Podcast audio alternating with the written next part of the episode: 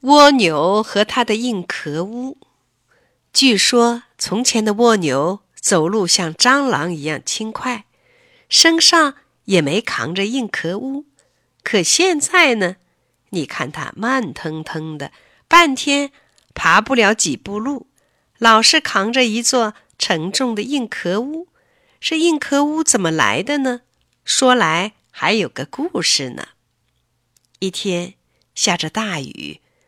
豆大的雨点打得芭蕉叶也破碎了，来不及躲雨的蝴蝶、蜜蜂、蚊蝇都被雨水淋得湿透了，还有的被大雨点砸死了。蜗牛一个人有一座硬壳屋，下雨刮风，它头一缩，躲在屋里安安稳稳的睡大觉。一只蜻蜓。被雨水打落在蜗牛屋边，蜻蜓哀求说：“蜗牛兄弟，让我进屋躲躲雨吧！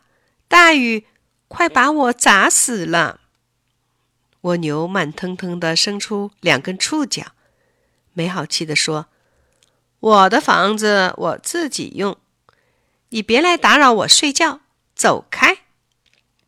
蜻蜓刚要鼓翅膀飞去。一阵瓢泼大雨把它打落在水池里。这时候，有只大头蚂蚁被雨水冲到了蜗牛屋边。大头蚂蚁一把抓住蜗牛的屋角，喘着粗气哀求说：“蜗牛大哥，让我进屋躲一躲吧！雨水快把我冲走啦！”蜗牛慢腾腾的伸出两根触角。怒气冲冲地说：“我的房子，谁也不许进来！我要睡觉了，快滚开！”大头蚂蚁没有办法，只得松手。可手刚松开，哗啦啦的雨水就把它冲到小河里去了。不久，又有蜜蜂、萤火虫来蜗牛这儿躲雨，都被蜗牛一顿臭骂赶走了。雨停了，太阳露出了笑脸。蜗牛醒了，它伸伸懒腰，走出房门去找食吃。它刚走出两步，又回过头来看看房子。好一座光亮光亮的硬壳屋，坚固的屋顶，墙壁上刻着美丽的花纹，阳光下更显得金光灿灿。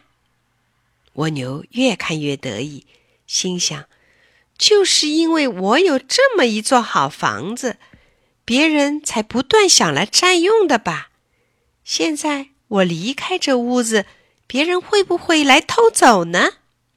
蜗牛想来想去，觉得还是将屋子带在身边稳妥。于是，他回转身去背屋子，屋子重又走不快。但是他不肯放下，一直背在身上。从这天起，蜗牛不管到什么地方，也不管晴天雨天，都把心爱的房子背在身上。日子久了，身子就和房子粘到一起了。